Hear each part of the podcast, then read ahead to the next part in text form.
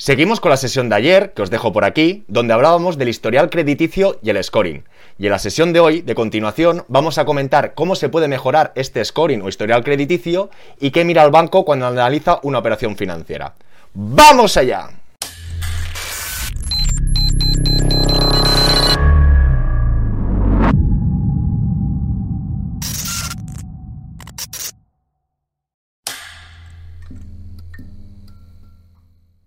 Oye, banquero, que me estás pegando el rollo, pero no me dices cómo mejorar el scoring. Tendrías que tener ingresos. Para tener muy buen scoring, no tendrías que gastarte todos los ingresos. Es más, tendrías que ahorrar. Por escoger, tendrías que tener un trabajo de los clasificados muy muy buenos, que aquí no voy a entrar en detalles, porque vuelvo a lo mismo. Una cosa es lo que tú puedas ver y la otra cómo hacerlo. No tengas préstamos basurilla, por decirlo de una manera. Es decir, Cualquiera puede tener un préstamo sin intereses de un iPhone, pero no tengas 10 financieras. Y volveremos a lo mismo. Si alguien cobra 20.000 euros al mes, pues ya puede tener las financieras que le dé la gana, que le dará igual al banco. Quiero decir, todo es como una arma de doble filo, no es ni blanco ni negro, pero en función de una buena operativa, trabajar, utilizar la tarjeta, tener recibos, lo que no quiere el banco es la opacidad. Por eso, cuando un cliente se presenta de nuevo a otra entidad, aunque tenga unas buenas nóminas, aunque tenga una buena declaración de renta, aunque sea el más bonito del mundo, como el banco aún no ha trabajado con él, no le podrá dar las mejores condiciones. Por eso recomendamos en algunos otros vídeos también tener cuentas gratuitas, por supuesto, en otras entidades y hacer traspasos, para que haya una operativa. Y si además te puedes poner la suscripción de un recibo del gimnasio en una cuenta, la luz en el otro, siempre con un poco de sentido común. Ahora aquí nadie que viva en un piso, por decir algo, que abra cuatro cuentas en cada banco para poner un recibo. Hombre, por poder hacerlo puede hacer. Y si tiene préstamos preconcedidos, de coña. Pero que tenga préstamos preconcedidos no significa que los vaya a coger todos y los pueda pagar todos. No sé si me entendéis. Es decir, tenemos que saber dónde estamos, tenemos que tener un plan para saber dónde queremos ir, si adquirir nuestra primera vivienda, si adquirir una vivienda para especular, y a partir de aquí ver un poquito por dónde van los tiros. Vamos a hacer una pequeña aproximación o cómo una entidad financiera analiza una operación. Y aquí volveremos a ver un poco la relevancia de esa puntuación, de este historial crediticio, de los puntos que tendríamos que tener bien para conseguir buenas condiciones. Porque antes de todo esto, acabamos de leer de ING el tema del scoring para la concesión del préstamo. Pero un buen scoring o un buen historial crediticio, perdonad ya que lo meta todo en el mismo bombo, no es solo que te concedan el préstamo, sino las mejores condiciones que puedas conseguir. alguien que duden en darle el préstamo, ya sabéis el binomio rentabilidad-riesgo, le van a ofrecer un préstamo mucho más caro que alguien que sepa que sí que lo puede pagar. Y aquí voy a hacer una extrapolación, un extremo, para que toquemos un poco de pies en el suelo. Si alguien tiene tanta pasta que incluso no hace falta que pida el préstamo, que lo puede pagar a tocateja, alguno ya se encenderá la bombilla de pignoración, pignoración.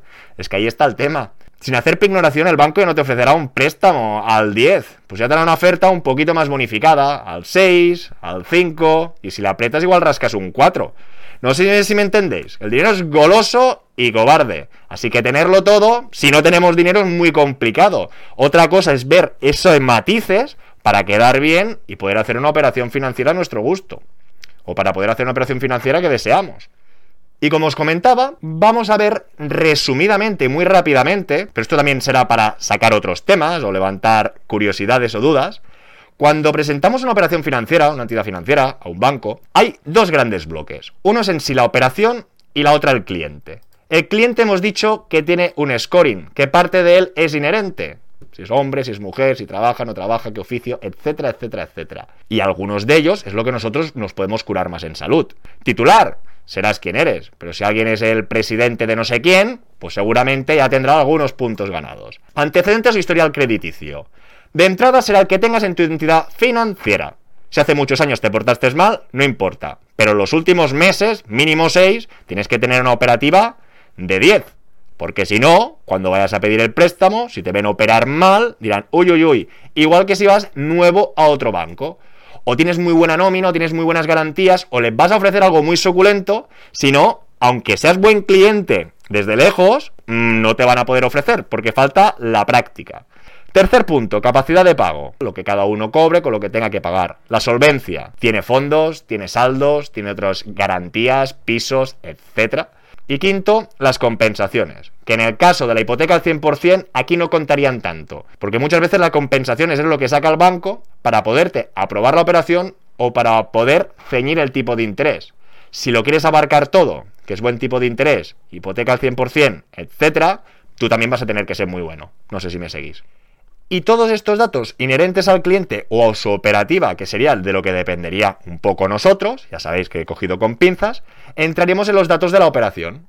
Que en primer lugar es la finalidad. El banco tiene que justificar esta finalidad, tanto estadística por un tema contable, por las dotaciones, por las provisiones. ¿Qué operación? Es decir, vale, te quieres comprar una primera vivienda, pero ¿cómo la vas a montar? ¿Con un préstamo personal, con una cuenta de crédito, con una hipoteca? Ok, cada operación es diferente. ¿Qué condiciones le estás ofreciendo? Muy buenas, muy malas.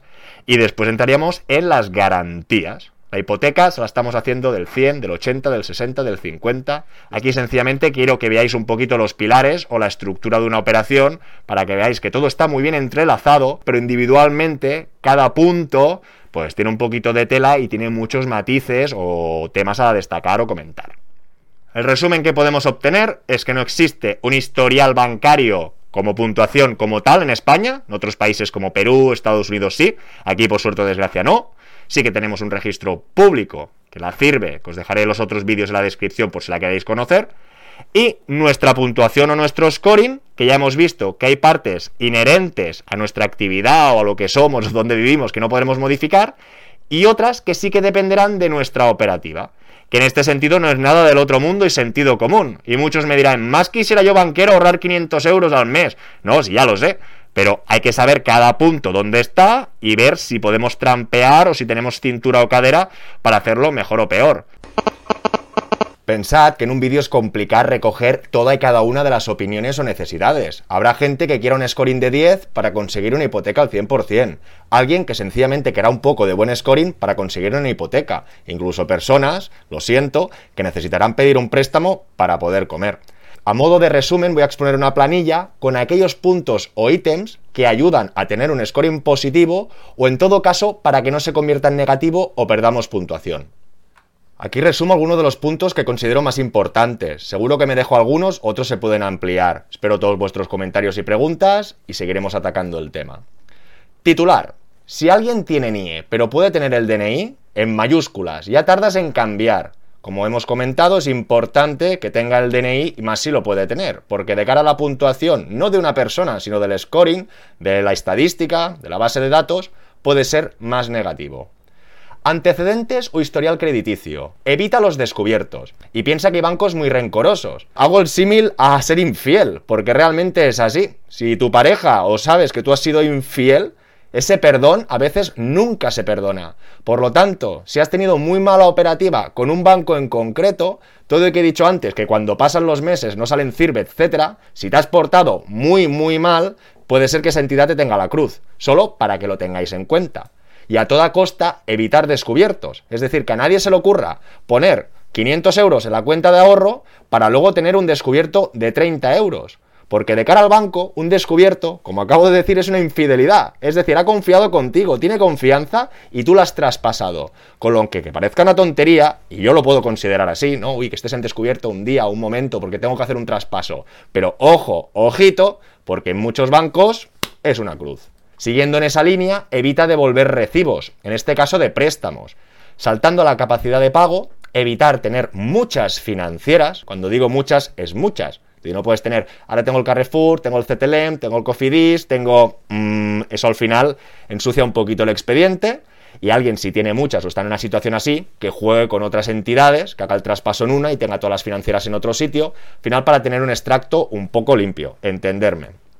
Evitar tener cargos extraños en web raras o de adultos, todo el tema de criptomonedas. Yo personalmente no estoy posicionado en contra de las criptomonedas, pero como es un mercado emergente, como falta regulación, para muchas entidades bancarias, operar en estas entidades, que además muchas veces están los países de la transacción en paraísos fiscales o países fuera de la Unión Europea, a veces también puede perjudicar dicho scoring.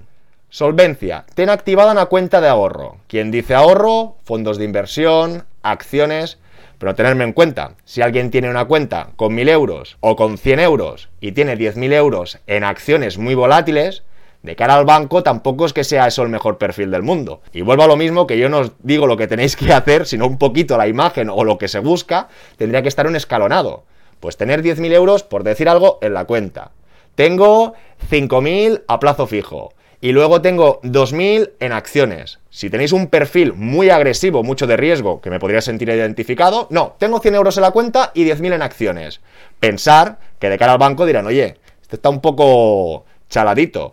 O, si no, dar una vuelta, a ver qué diversificación de bancos tienes, qué posiciones tienes, intentar equiparar o igualar. Estoy hablando por no estar callado, ¿eh? pero para que le deis un poco de vueltas al, al tema. Igual de importante o más, ten activa una aportación de ahorro, lo máximo sin que necesites sacar, para demostrar nuestra capacidad de pago para una financiación. Si tenemos una orden periódica, sea un fondo de inversión, sea una libreta de ahorro, a lo que sea, es el sentido figurado, que si sois capaces de soportar una cuota mensual recurrente de un importe medio en función de vuestros ingresos, siempre hablamos de lo mismo, alguien que gane mil euros, si pone un euro en esa cuenta de ahorro, mmm, falta chicha. ¿Me explico? Si ganas mil, pues intenta al menos que sea un 10%, que sean 100. Si ganas 3.000, pues tendrás que poner 300. Que aquí es donde decíamos, a veces no es tanto el importe de la nómina, que está claro que sí que importa, sino el resultado final, que cómo lo diversificas, qué porcentaje ahorras, porque recordemos que no es más rico quien más tiene, sino quien menos gasta. Por lo tanto, el scoring hablamos de un perfil operativo y se fijará en todos estos detallitos. ¿Necesito tenerlo diversificado? Creo que alguien hizo una pregunta en este sentido. ¿Tengo que tener dinero en fondos? ¿Tengo que tener dinero en saldos? Es un poco el perfil que demostremos.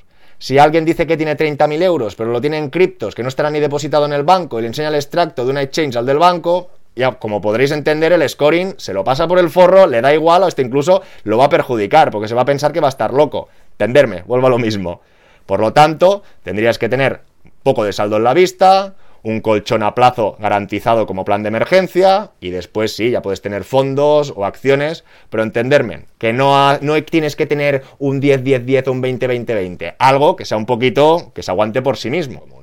Y por último punto, que no lo pongo ni como punto, porque más que un tema económico, sería un tema de vinculación o de fidelización. Que aquí ya lo he puesto en paréntesis que lo tenía que haber puesto en mayúsculas. No confundir con concentración de riesgos. Es decir, un banco estará encantado que tengas muchos fondos de inversión con él, con dinero claro, muchos seguros, muchas cuentas y muchas tarjetas que utilices. No estará tan contento si tienes todos los préstamos con él, porque será una concentración de riesgos. Pero eso no quita que dentro de esta parte del scoring, de una puntuación socioeconómica, parte de la vinculación que tengamos con ese banco o estemos fidelizados también ayudará. Como ya comentamos en algún vídeo de cómo comprar una segunda vivienda, que os lo dejo por aquí, si tú tienes en un banco el plan de pensiones, un fondo de inversión y un par de seguros, si tú le planteas una operación de riesgo y no te presenta buen tipo de interés o te intenta hacer la escabechina, es fácil que tú la amenaces y le digas, oye, toda esta vinculación que tengo contigo me la voy a llevar. Te ayuda a tener un poquito más de puntuación y te ayuda como herramienta de negociación. Eso sí, si tienes 100 fondos de inversión con un euro cada uno, ya me entendéis. Y los puntos que comentaba juegan con los productos que tengas en la competencia, es decir, si tienes que pedir alguna operación y tú sabes que tienes seguros o tienes posiciones, tantea, explícale qué tienes, para que él también se esmere un poquito más. Interésate por el gestor, pregunta si tiene que vender algo. Esto muchos me vais a decir que estoy loco, pero empatiza y dominarás el mundo, tanto ellos con nosotros como nosotros con ellos. Es decir, si un gestor ve que tienes el detalle de preguntarle a ver si le puedes ayudar, entenderme, y te dice, no, cómprame esta cafetera, lo envías a freír espárragos, pero puedes decirle, ay, pues mira, me lo miraré, eh, consultaré con mi pareja, a ver qué le parece. Todos somos personas y eso ayuda. Y como último punto, intenta vincularte dentro de lo posible. Si te ofrece una tarjeta de crédito gratis, cógela. Es decir, con cabeza, no es para que la gastes y la fracciones, es decir, no nos vayamos de un extremo al otro, pero si tú tienes productos que te aumenta la vinculación y son gratuitos, ya pagarás algún día alguna compra esporádica. Todo esto tampoco os digo que digáis que no. Lo siento, porque muchos quizás estabais esperando la panacea. Ya sabéis que no hay duros a cuatro pesetas, que el dinero no lo regalan y que todo cuesta trabajo y sacrificio. Pero espero que haya quedado un poquito más claro todo el tema del historial crediticio y el scoring. y que podáis cumplir vuestros objetivos. Espero todos vuestros comentarios, todas vuestras preguntas y nos vemos muy pronto. Hasta luego. Vigilar en que os gastáis el dinero, porque el banco tiene la información, por lo tanto, alguien que se vaya por allí, pues cuando el banco lo ve, pues se parte el culo. ¿Me explico? Entonces, no, no se puede pedir peras al olmo.